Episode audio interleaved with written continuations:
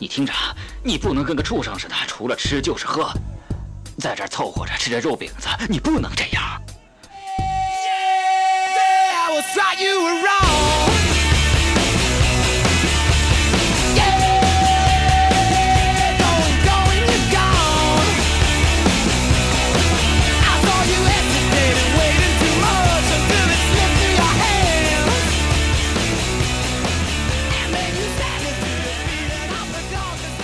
欢迎收听周小寿电台的浊酒清谈栏目，我是 Golden。那我们今天要聊的主题呢是脱口秀和两性的对立。嗯，那最近呢也是看了新的一季脱口秀大会，有些选手还挺好的。其实我还是一个在这方面挺能深挖的一个人，对那个单口喜剧开始感兴趣呢，也不是这一两年的时间了。黄西老师在微博很火的时候，我就在那个各个网上白嫖一些演出。嗯，也经常去看线下，所以有一些选手的段子呢，我之前是听过的，嗯，可能就少了一些新鲜的感觉。怎么讲呢？我还算是一个笑点比较高的人吧，啊，特别是一个人看这种综艺节目的时候就很难笑，这和线下看这种专场的演出还不太一样啊。如果我是去买票看的专场呢，演员演的不是特别差的话，我都会以最大的善意给演员鼓励。啊，首先呢，就是票不是很贵，啊，如果我还是在那儿拘着自己的话，大伙儿都不笑，人家演的也不顺畅啊，我这个晚上过得也不开心，咱花钱图啥呢？所以我特别不理解那种花钱去看线下演出还不笑的人。买卖不成仁义在嘛，就互相帮衬一下也没什么不可以的，至少你来了，说明你对这个东西还是感兴趣的，就跟开演唱会不跳的人一样，你这不花钱买尴尬吗？啊，我想这个点，也许很多单口喜剧演员他可能不太了解，就是说为什么我的段子在线下都炸了啊，拿到线上就没人笑了呢？呃，一个是氛围吧，一个是人和人之间他都会互相感染的嘛，笑也是一样。那另一个可能线下的观众都和我一样善良嘛，所以太多因素也很难说。今天和大家聊这个单口喜剧呢，现在都在叫脱口秀啊，虽然说较真来讲的话，这两个。说的不是一个东西啊，但是既然大家都这么叫了，那我也不在这里纠结什么了。那我所想表达的东西呢，都是我个人的一些感受啊、观点也好、看法也好，就不代表本台立场。欢迎大家一起讨论啊！我觉得一件事情，每个人都应该有可以评价的权利吧。即便我的观点在你看来也许是啊不对的，也许是在你看来没有那么的善意啊，也许你的三观。和我都背道而驰，但是我觉得这都无所谓啊。这个世界就是这样，我也不希望听我节目的人都和我一样的想法，那就失去真实性了嘛？那也太奇怪了。我希望大家对自己和别人都多一份善意的包容。服了，服了，哎，你们有没有发现啊？现在在网上说一点什么东西都特别的费劲。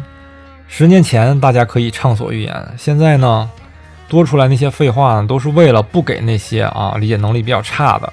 和喜欢找一个支点就开始跟人家抬杠的人留下画饼，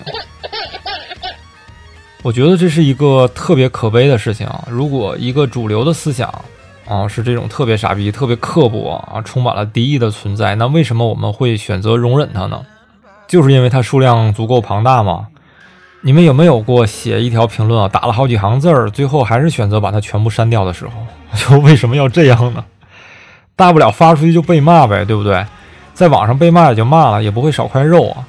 话说回来啊，要是真的能少块肉，我还真是谢天谢地了。这年头就是真的是猪肉牛肉都特别贵，就是自己的肉最贱，想丢都丢不掉。孩子那么多，我想问大家一个问题啊，假如说我们拿这个微博来举例子啊，就是我们把微博想象成一个人，你觉得他会是一个什么样的人？有着什么样的特征啊？是男性呢还是女性？多大岁数啊？什么性格？长什么样？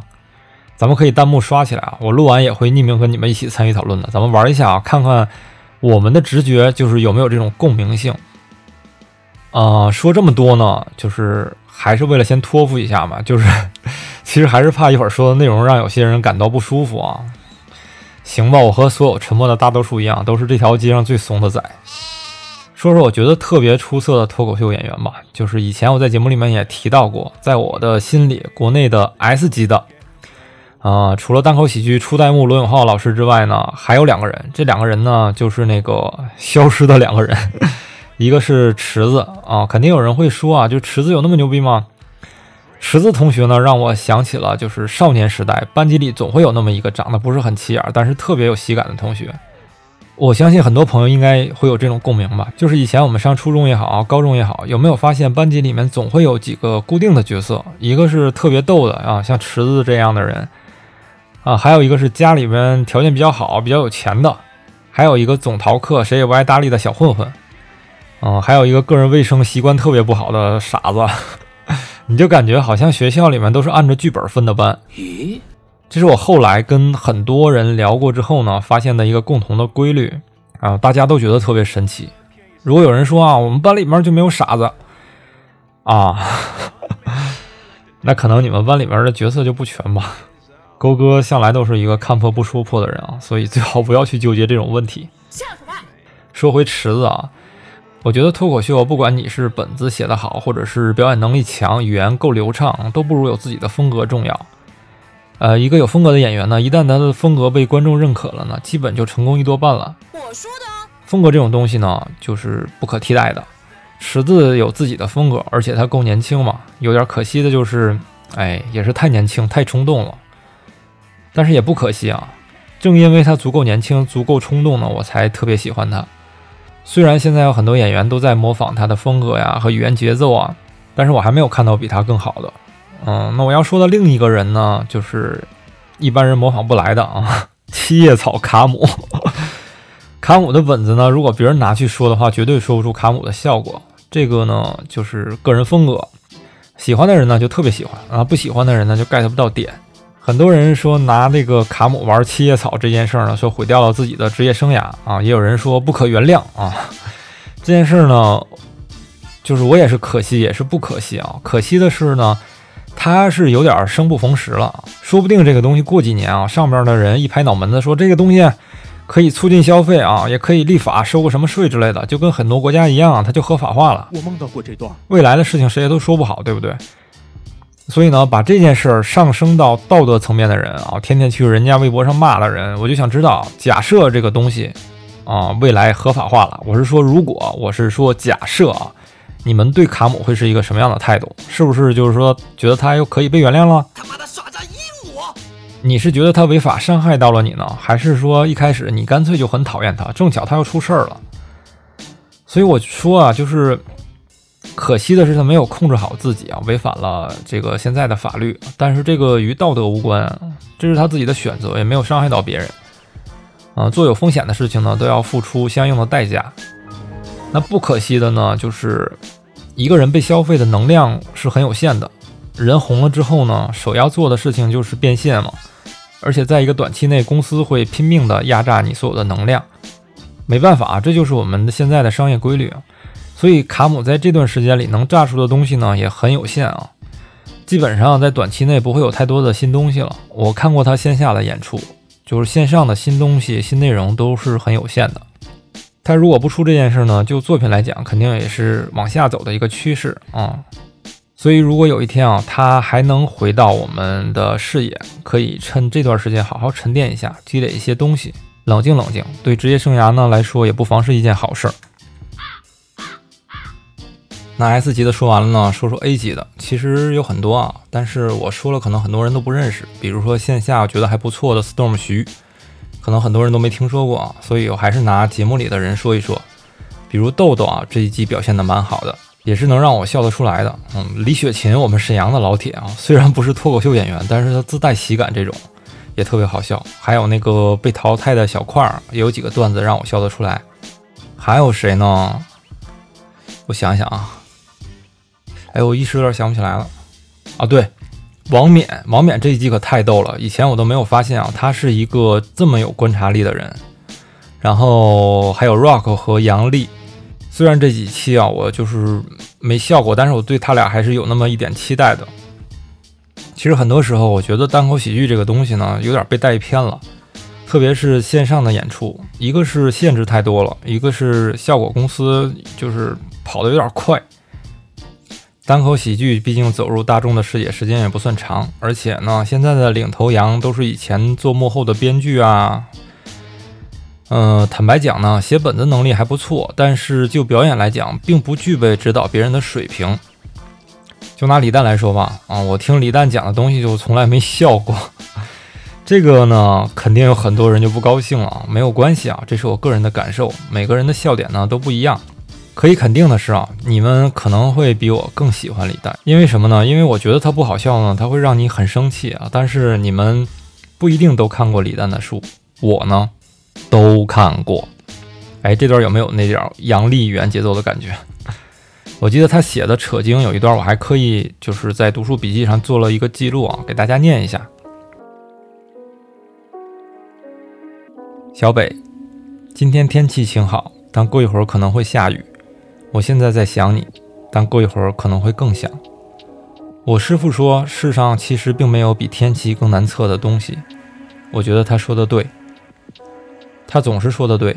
小北，不管下不下雨，过一会儿我都会更想你。我当时就觉得，哎，这个男人太细腻了，男人就他妈应该这样啊，喝最烈的酒，说最骚的话，泡最靓的妞吗？从书里面来看啊，他是一个有才华和浪漫情怀的作者，就别管是真浪漫还是假浪漫，反正都是挺浪的。我觉得他写书要比演这个脱口秀出色的多啊。首先他的声音啊，我就就不是特别喜欢，就听起来很吵很累。我觉得声音能让人听下去啊，是一个语言工作者最基本的素养。哎，你们可能听个十分钟不觉得累，但是如果一个小时的专场啊，作为一个观众，我觉得还挺累的。他嗓子可能会更累，然后说内容啊，怎么讲呢？我没有特别的去分析过，就是笑不出来也记不住。喜欢李诞的同学呢，可以在弹幕里给我刷一个李诞段子的记忆点给我。我举个例子啊，就像小块这种啊，大不了收房租不就完了吗？杨丽这种是因为不喜欢吗？池子这个什么知识点，卡姆就不用多说了，那太多了。嗨，就这样。你们说一个李诞能让你们记住的段子啊？我求打脸。有人说李诞人家写本子写得好啊，以前那个今晚八零后啊，都是他们做的内容嘛。这就是我要说的另一方面，就是咱们有一些脱口秀团队的一个共同的现象，就是领头羊他不是台柱子，水平甚至还不如其他的演员，这就很奇怪啊。你们想象一下，如果德云社的班主他是栾云平，带着郭德纲和于谦往前走。是不是一件很不正常的事儿？能理解这种感觉吧？就是然后他在给这个郭德纲和于谦做指导，你说他能不跑偏吗？我就是举个例子啊，我的意思是什么呢？是一个可能脱口秀表演能力没有那么强的人，但是由于某种原因就红了，有足够的商业价值啊，把他推到这样一个带头大哥的位置去定义一些东西，这是很奇怪的事儿啊。李诞肯定。是一个很有能力的人，但是他这个能力呢，在我看来不是在脱口秀的表演上。他可能不觉得啊，效果公司正在定义线上脱口秀啊，但是因为他们足够强大嘛，也足够有钱，冲的也足够靠前，就是你不想表达也要表达一些东西嘛，就潜移默化的在引导观众啊，什么是好的，什么是不好的。其实他们自己呢，也不见得就弄得明白喜剧究竟是个什么样的东西。特别是在这样一个啊特殊的环境里，有些东西是不可以去被冒犯的。只是他们自己觉得弄得挺明白的，把这个东西过于的学术化了。其实我觉得啊，感染力和表达能力是一种天赋，就跟郭德纲讲的说相声里面的开窍一样的。你在台上要脸就是不要脸了。那这一种天赋呢，也是一种心理素质的培养吧。现在很多脱口秀演员就是台下一不给反应，自己就先懵逼了。百分之八十的脱口秀演员呢，没成名，偶像包袱特别的重，在台上特别的放不开。所以，那你来干嘛来了？不就是逗人笑来了吗？你放不开，你去后台吧，就别往前来嘛。而且很多人没有意识到自己不行，都觉得是这波观众水平不行。我从北京回来那年啊，就是那会儿还是效果公司的前身叫扑哧脱口秀，我就问他们那边的人啊，就说沈阳这边有没有什么脱口秀俱乐部？他们就跟我说了一个。当时呢，也是沈阳唯一一个脱口秀俱乐部，叫沈阳人人脱口秀。我在北京看脱口秀呢，虽然不是很贵啊，六十到两百，价格不等，有的时候还含酒水。你们知道在沈阳这边是什么价吗？十块钱送酒水。从这个价格你能感觉到有多不好笑。我请朋友陪我看了一个晚上啊，期间呢，我就是看了一眼我朋友的表情，简直就是怒不可遏。完了之后，我就先跟人家道了个歉。他们这个俱乐部的领头的人呢，就是在沈阳最早做脱口秀的人，他就不好笑，不好笑也就算了吧，就是表现欲还特别的强，强到什么程度啊？别人在上面演出的时候，丫拿着麦克风在里面插话，你说这人有多讨厌？本来都是菜鸡啊，应变能力都特别差，你整个把人家节奏搞得稀碎，关键是他还觉得自己特幽默，就这个水平，居然敢在线下去教别人怎么写段子。很庆幸啊，这个俱乐部没维持多长时间，就被一个从北京回来的哥们儿啊，搞得另一个俱乐部给干黄了，也挖走了他们不少演员。虽然后来这个俱乐部也没有强到哪里去啊，但是至少培养了几个不错的演员。演出的时候呢，也不会有人再拿着麦克风在里面插话了。很恐怖吗？但是如果没有后来的这个脱口秀俱乐部去参与竞争啊，就这样让之前的那个傻逼带着这帮人一点点发展，不但东北的脱口秀走不起来，也会流失非常多的观众。所以，作为观众的我呢，就是看热闹不嫌事儿大嘛，希望能看到更多的竞争啊，不希望以后只是效果公司一家独大，垄断整个脱口秀市场去定义脱口秀也好啊。所以我希望，呃，北京的单立人啊，你们也试试劲，好吧？其实作为一个观众啊，我不是说这个行业的从业者，你就让我笑就完了，不用去普及这些什么学术啊，还有技巧啊这些东西，我就是想开心。不是说想知道这些东西，然后去和别人装逼，笑是最简单的事儿了，就是预料之外嘛。你别让观众猜到你想要干嘛，想要说什么，不就完了吗？我知道你要干嘛，我肯定就笑不出来了。那很简单的一个道理啊，就比如说这一季大家都觉得啊特别厉害的周奇墨，也是北京单立人脱口秀的当家花旦。目前来看，我是从来没笑过。以前我也看过他的演出，他讲的东西呢，就是很有技巧。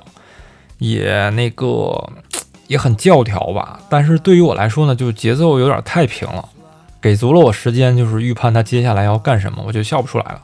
这玩意儿就跟那个打针是一样的啊，护士姐姐在你那个屁股上开始擦酒精的时候，你就开始做准备了。那一针下去呢，你就觉得没有那么疼了。但是他如果不擦酒精啊，上来就给你个千年杀，你看看是什么效果？不知道千年杀的同学，我会在 B 站贴张图，告诉你们什么是千年杀。有人说周老板的段子很高级啊，就是就我理解的逗人笑这件事儿呢，高级和低级有一个共同的特点，就是都没那么好笑。就是你不要觉得所谓的高级就是啊，除了你，别人的智力都 get 不到他的点，所有人都能 get 到，但是就是有人觉得不好笑，就跟低级是一个道理。太低级的东西听了都牙碜，你就更别说笑了。也不要觉得说啊，那谁不拉屎放屁啊？有什么可端着的呀？这就是人和人之间的不同啊。那就是有人愿意选择更精致的生活，听更有节制的段子，这没什么不对吧？是啊。那呼兰也是啊，有很多人觉得他好强啊，但是我听他我也从来没笑过，为啥呢？我仔细想了一下啊，从语言的角度来说呢，就是这种东西啊，它不单单是内容，它包括表达和感染力都是需要练的。就我知道的脱口秀演员，基本上都是写完了内容之后呢，反复去背稿，然后去开放麦试效果。但是语言表演呢，有一个东西啊，叫基本功，他们从来不练。这就是为什么相声演员要学那么多年才可以上台，而脱口秀好像就是随便一个人上来就能说。我还知道一个北京的啊脱口秀演员，他叫秋千，他就是学相声出身的啊。你们想象一下那种相声味的脱口秀是什么样的？可能跟很多脱口秀演员比的话，他不见得是最好笑的，但是呢，他的节奏也好，气口也好，是不怕冷场的。大家想一想啊，就是很多演员的节奏是不是抖完一个包袱之后，他就在那里等观众笑，然后观众不笑呢，自己就是尬笑。我最讨厌的就是观众没笑，自己先笑了。大哥，你是领笑员吗？还是你觉得自己太优秀了，自己都能把自己逗笑？还有就是很多啊口头禅或者是转折啊，由于没受过训练嘛，你发现他们用的都是同样的词。就比如脱口秀演员经常会说的就词就是然后，然后，然后这个词我也经常会说。还有就是你知道吗？你知道吗？你知道吗？这个就是很明显没受过语言训练和紧张的表现啊！你总不能写稿子写了那么多然后和你知道吗？对吧？咦，可能我对这些啊会比较在意。当然，老郭啊，他说相声他也有他自己的口头禅，但是因为他受过训练嘛，他在相声里不会让这个词反复的出现。我不知道大家听郭德纲有没有发现，他最爱说的一句话就是 说句良心话。就老郭在相声里面经常会提到，就是你也会说话，我也会说话，为什么你要花钱来听我说话呢？他说这是高科技啊，这他妈很简单啊，就是因为你受过训练嘛。这就跟我们也会跑步，那为什么要去看田径比赛是一样的？因为人家受过训练嘛。所以脱口秀也是一样，你想别人花更多的钱来看你讲笑话呢，那请把基本功练一练，嘴里面利索一点，学学人家池子和卡姆啊。别人我是不知道，他俩是每天都要练成功的。哦，说到这儿呢，大家有没有听累了？我去喝杯酒，然后下一趴呢，我们聊点狠的啊，从这个脱口秀聊到两性对立啊。呃，给你们放首歌，这也是呃最近比较打动我的一首歌，来自于于真小朋友啊，也安利大家去关注她的 B 站号，是一个非常有才华、非常逗逼的姑娘。仔细听歌词哦。她也是谁的妈妈、女儿啊、妻子啊、朋友姐妹啊，她和他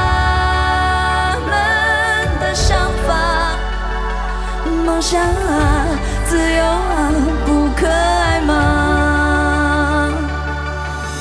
她名字叫做 Lisa，Lisa 她想留长发，想很久，要是留了，也只能藏在手术帽下，用发卡打刮不怕，回到外面只一枪牙，内心不安想法。我说哦，别太在意 no，你不仅善良可爱，面对专业你是 bro，oh oh no 就往前走别往后，头不留不留，你做决定就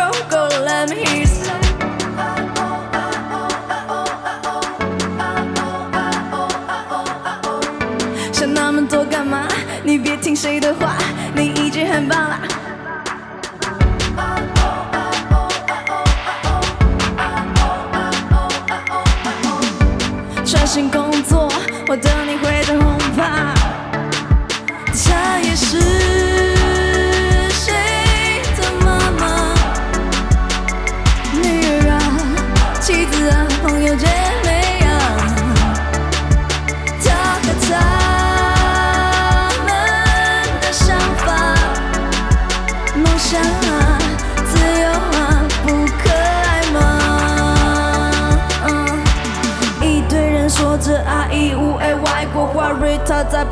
旁边分泌激素，头皮发麻，轻微腹痛，会场有风汗流到手中，手不受控，肌肤沉重，他在帮忙早就说让他回家。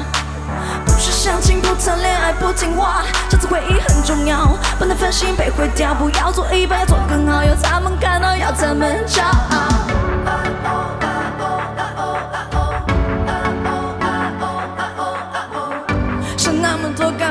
你别听谁的话，你已经很棒啦。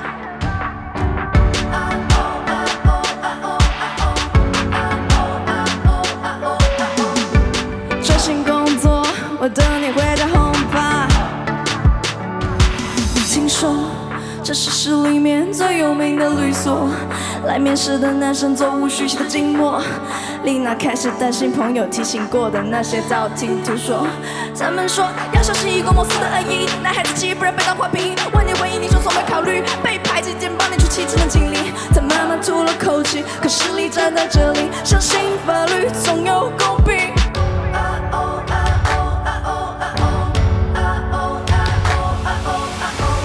想那么多干嘛？你别听谁的话，你已经很棒了。他和他。这歌写的太好了，生活不易啊，每个人都要面对压力，勇敢前行。特别是女孩子面对社会的压力，可能会比男生就更多了一些。嗯、我的好多朋友家里面都是宝贝闺女，将来长大也要面对这些，太难了。怎么从脱口秀就是扯到两性对立的呢？两件事儿引发我的联想，一个是杨笠啊，最近他的一个段子把这个男的攻击了一个遍，然后微博上和 B 站上就大家都拍手称快，就形成了个舆论的狂欢，都觉得骂的特好，男的垃圾。其实他那一期，我个人觉得，啊、王冕是最好的，就是那种人和人之间的小情绪拿捏的非常的到位。当然，杨笠拿这个爆梗王也是意料之中啊，就太容易猜了嘛。综艺的受众大部分都是女性观众嘛，那挑女性们爱听的内容去讲就完了。然后贴标签嘛，作为一个男性呢，我不知道为什么，就是一方面是我并没有感觉到被冒犯啊，就跟老罗说的一样，就是他说都感觉他在骂人，但是都觉得骂的不是自己。那另一方面呢，就是他说的东西看上去挺狠的，但是我觉得打击的不够准，所以没有什么特别的感觉。就比如说男性特别自信啊，啊，总想给别人讲点什么道理啊。其实我生活中接触的同龄的男性朋友，基本上都特别简单啊，挣钱、养家、养孩子、喝酒、吹牛逼、踢足球，就没有什么别的了。你跟他讲什么脱口秀啊、女权啊，他都不知道，他也不会发表意见。都是老江湖了嘛，说话都会有个分寸的。我记得跟猴一样。说自信这件事儿嘛，就是谁愿意在别人面前表现的特别不自信吗？女孩子愿意这样吗？至少我知道自己的半斤八两，但是我总不会说主动和别人说啊，我有多么的不自信啊，没有这种人啊。我们都是把包装好的一面展现给别人看的，女孩子难道不是吗？你说男的爱讲道理这方面吧，嗯，我没觉得谁特别的爱讲道理。反正我接触的同龄人没有感觉到。我们这种老逼呢，做事儿就是也不和别人讲什么道理啊。过了而立之年之后，我们也都知道我们改变不了什么东西，而且这个世界上未知的东西太多了。那我们自己都没弄明白呢，跟人讲什么道理啊？我们能做的就是看一看这件事的利弊吧。那我接触到的呢，比我小很多的男性啊，就是大多数都还挺优秀的。很多时候让我还挺上火的，就是他们做什么事情会比较专注啊，都挺好学的，不像我这种说关注的东西比较杂，会比较分散精力。我也没有在他们身上看到那种段子里面所讲到的东西啊。大多时候呢，我倒是觉得他们对自己还是挺有要求的，这让我们这种老逼还有挺有紧迫感的。当然，人也是有多面性的嘛，我也不知道他们在网上什么样。所以呢，我在想，这个是不是跟接触到的圈子有一定的关系啊？就现在的女孩对男性有这么大的成见，是不是跟你们接触到的人有一定的关系？就爱和别人讲道理的人，无论是面对男性也好，面对女性也好，他都会讲。那既然我们对这种人有反感的，为什么还要接触呢？就我能想到的吧，可能是有三种人具备杨丽说的这种特质啊，一种就是年纪不算小，嗯，有成绩。像李诞这种啊，就比较喜欢跟别人讲道理的。高晓松、马未都 都是挺能白话的啊。呃，罗永浩、罗振宇是吧？这都有目共睹的。他们白话的东西，也不都是自己的专业嘛，反正就是敢说啊，也确实有很多人听。然后第二种人，呃，应该就是荷尔蒙爆棚的小男孩了。他是出于希望女性多关注他一点啊，才假装自己啊很有内容啊。基本上就是我上面说的那些人的复读机啊，他们觉得女孩上网可能不看这些老逼，就所以他就把这些东西搬过来用了。特别是罗振宇啊那一套，我觉得泡妞还挺有用的。再有一种呢，就是二十四 K 金的纯屌丝了，社会最底层了。那生活的事事不如意啊，还特别害怕别人瞧不起他，总觉得自己啊怀才不遇，这种就是爱跟别人讲什么国际形势啊之类的，你就感觉啊不去个联合国干个秘书长都委屈他了。服了，服了，哎，大概我能想到的就是这些啊，都是我平时接触不到的。哎，你还别说啊，我还真认识这么一个人，但是是个大姐，确实是挺有钱，也挺有社会阅历的，恨不得每次见到我都要给我上一课这种。反正呢，后来实在受不了了，也不怎么联系了。就是我也没想过说给这个有钱的女性贴个爱讲道理的标签啊。就你不能把你接触到的人的性格上升到一个性别群体里，这显得自己很傻逼啊。其实给男性贴标签其实也没啥啊，反正什么直男审美啊之类的，这不都是很古老的话题了吗？只要你们开心，我觉得也无所谓。好像所有的艺术家都不值一样。我就是没感觉到，你知道吗？就是那种，如果你是说为了痛快痛快嘴，想让一个群体受到伤害的话呢，你得让他们感觉到疼痛啊。能明白我的意思吧？就是所以，咱们这个战斗值比较高的女同胞可以下手再狠一点儿，就是确实不够疼。我看你们都活腻了。反倒是让我觉得你们很幼稚，有点滑稽啊。然后呢，我在网上和一些说话比较极端的女生聊过这方面的东西啊，比如说这种留言说现在的科技啊能发展到女孩子和女孩子可以生孩子了，那男的什么时候灭绝啊？还有这种啊啊，原来你是男的呀，那你说什么都不奇怪了，就已经把这个性别对立玩到走火入魔的这种人了。勾哥都心平气和的和他们沟通过啊。虽然他们和我说的每句话恨不得都加上一句“操你妈”啊，但是毕竟啊要去了解这些人嘛，所以需要一些耐心。我发现一个共同的特征啊，就是这个群体确实是年龄比较低，然后呢家庭不幸福。我会和他们说啊，说你这么仇视男性，那你包不包括你爸呀？他就会和我说他爸怎么怎么不好。啊，我就特别能理解为什么他们会有这样的一种情绪啊！再赶上一个不靠谱的男朋友，啊，还有现在的一些社会新闻啊，确实对女性施暴这种案例，百分之九十九都是男性，就很容易对男性产生这种仇恨。但是这种仇恨呢，呃，我也很理解，仅仅是在网上撒撒气而已，并没有说什么实质的意义。我发现网上的女性群体好像是比男性群体更容易愤怒。在网上，包括和他们互骂的男性也好，基本上都属于一个没什么正事儿干的群体吧。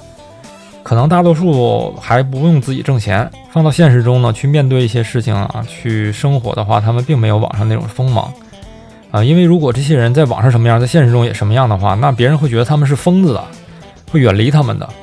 而且他们也不容易在现实中找到和他们一样疯子的那种归属感，在网上就相对来说容易得多，因为网上都他妈是疯子啊。男疯子找女疯子骂就完了，然后呢，有一些媒体运营呢就高兴了，因为什么呢？因为他们也不用搞什么选题会了，直接制造这种两性对立的话题啊，底下直接就干起来了。我甚至在微博上看到过一个海马生小海马的视频，底下就男女生育问题也能吵起来。你说这帮人他精神正常吗？然后说另一件事儿啊，就是李诞去说这个脱口秀演员 Nora 啊的表演有压迫感，怎么讲呢？我是觉得这话呢他不该说，更不该在节目里面去说。我反倒是觉得他说这句话的姿态啊特别有压迫感。你可以私下去讨论这方面的东西嘛，毕竟也是你们签约的演员啊。蛋总肯定也是希望他更好，给公司赚更多的钱嘛。是啊，所以当时这个场面两个人都尬在那儿，我就觉得李诞有很大的责任。不是每个人都有这种灵活的应变能力的。你看那个周奇墨淘汰的时候被问到说，如果要再选一次的话，啊，你是会选择这个主题和内容吗？他的回答是怎么说的呢？他说我还会这样去做，但是我会换一波评委和观众啊。这个就是一个应变能力的问题了啊。之后就是这个孟川在第二轮啊 Nora 表演的时候，在后场区说了一句说，如果在山东他演成这样的话，要给观众赔不是啊。网上有很多人要求他给 Nora 道歉，我觉得这个是没什么问题的呀。那作品不就是给人评价的吗？有人可以觉得好笑，就有人觉得不好笑嘛。那为什么要求人家道歉呢？我心理变态。我不知道现在小朋友的脑子里面装的是什么。有没有看过台湾的综艺节目？台湾有一票艺人统称是叫谐星的。按照你们现在这个标准啊，在节目上他们所遭遇的东西是直接可以打官司了。你业务能力不行，就是很容易被同行瞧不起啊，这没什么问题啊。Nora 特早以前呢，我就看过他线下的演出，英语、日语、中文脱口秀都能讲，讲的呢都不好笑。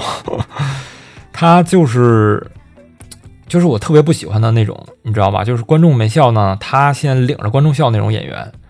那脱口秀这玩意儿就是。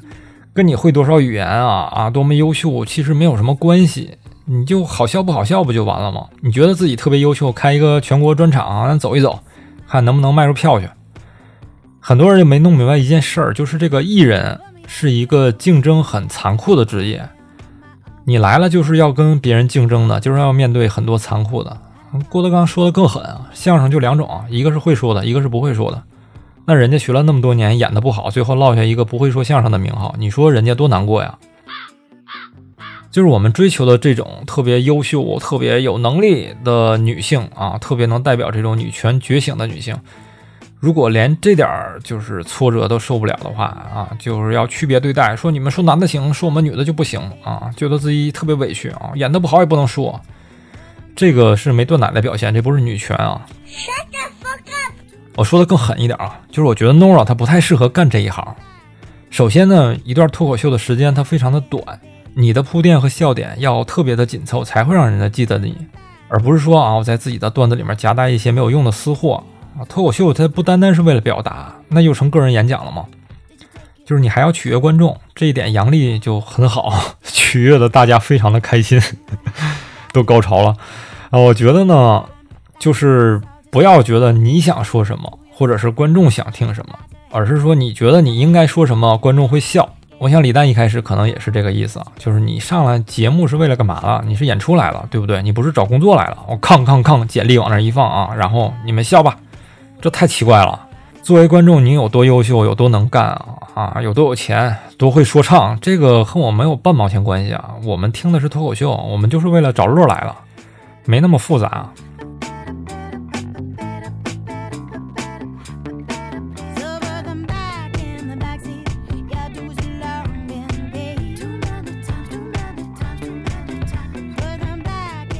那今天呢，就和大家聊到这里，希望没有冒犯到更多的人，也希望大家不要总是拿着放大镜去审视别人的每一句话，这对自己的身心健康没有好处。